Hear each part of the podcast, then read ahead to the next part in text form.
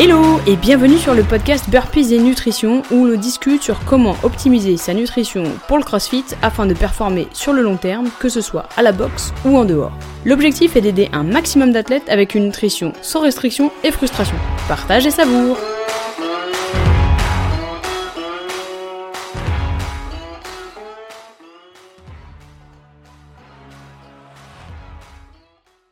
Aujourd'hui, j'aimerais vous parler de cette tendance que je vois de plus en plus.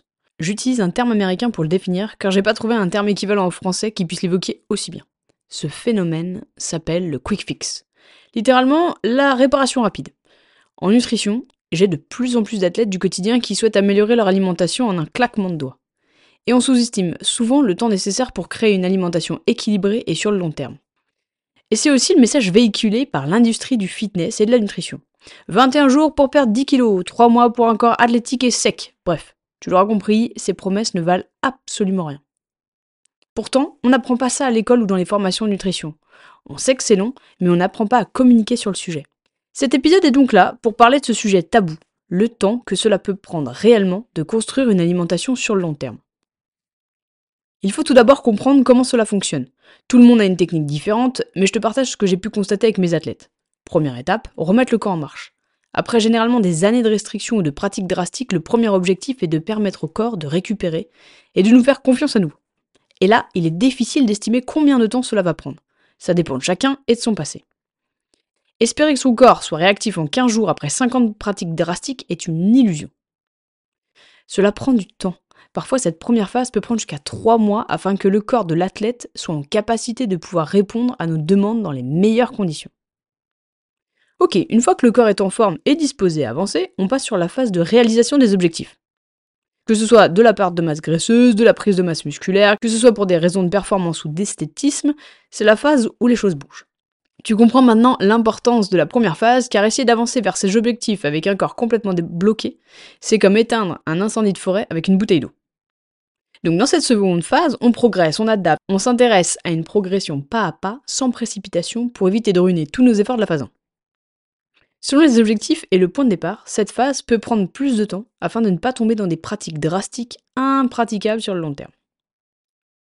La dernière étape est à mon sens la plus intéressante et celle que les athlètes attendent le plus malgré ce que l'on pourrait croire. Cette étape est essentielle pour garder des résultats sur le long terme. C'est l'étape de l'autonomie et de la vie sociale. Après tout, c'est ça notre objectif à tous, c'est d'être performant ou performante et canon à poil. On va pas se mentir, on le fait pas pour les autres, mais bel bien pour se sentir bien dans notre peau et fier de notre corps. C'est rigolo, c'est en écoutant un mentor parler des plus gros problèmes dans cette industrie que ça fait tilt. Nous ne voulons pas perdre de la masse graisseuse, ça on sait faire. Tu l'as déjà probablement fait, mais ce qu'on veut surtout, c'est garder cette masse graisseuse loin de nous pour toujours. Ce que l'on veut avant tout, c'est arrêter ce yo-yo infernal. Donc perdre la masse graisseuse, oui, mais surtout ne pas la reprendre. C'est pour cela que cette troisième phase est la plus importante. Elle se résume à garder ses résultats pour les 40 prochaines années. C'est une phase d'apprentissage et d'écoute des signaux afin de s'assurer que les réflexes sont en place, les habitudes bien installées pour un succès total. Tu l'auras compris donc, arriver à mettre tout cela en place en 3 mois est impossible.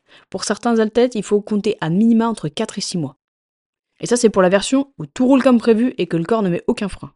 Pour d'autres, c'est plus long, entre 6 mois et 1 an.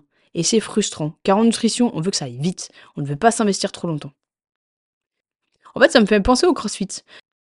C'est un peu comme arriver dans une box, ne pas réussir à faire un muscle-up dès ses 15 premiers jours et se dire que la programmation est nulle et que ça fonctionnera pas. Si tu fais du crossfit, tu le sais, il y a tellement de choses à apprendre. Marcher sur les mains, faire les DU, les MU, les butterfly, les montées de corde, les atlas stone, le pegboard, les wall walk, etc. Eh bien, nutrition, c'est exactement pareil. Il y a plein de choses à acquérir pas à pas afin d'avancer sur le long terme. Arrêtons donc de vendre du rêve avec des programmes en 4 semaines pour perdre 10 kilos ou 3 mois pour avoir un six-pack.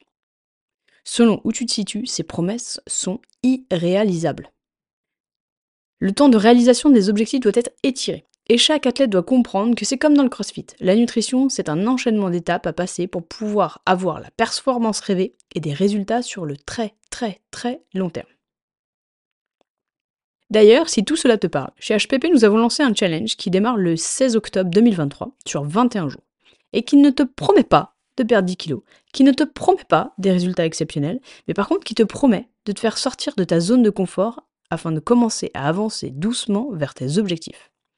Et surtout, le plus important, c'est que c'est un challenge qui te permet de te challenger, oui je sais, très bien, très très fin, et de te prouver surtout que tu peux le faire et que tu peux aussi bien te marrer en le faisant.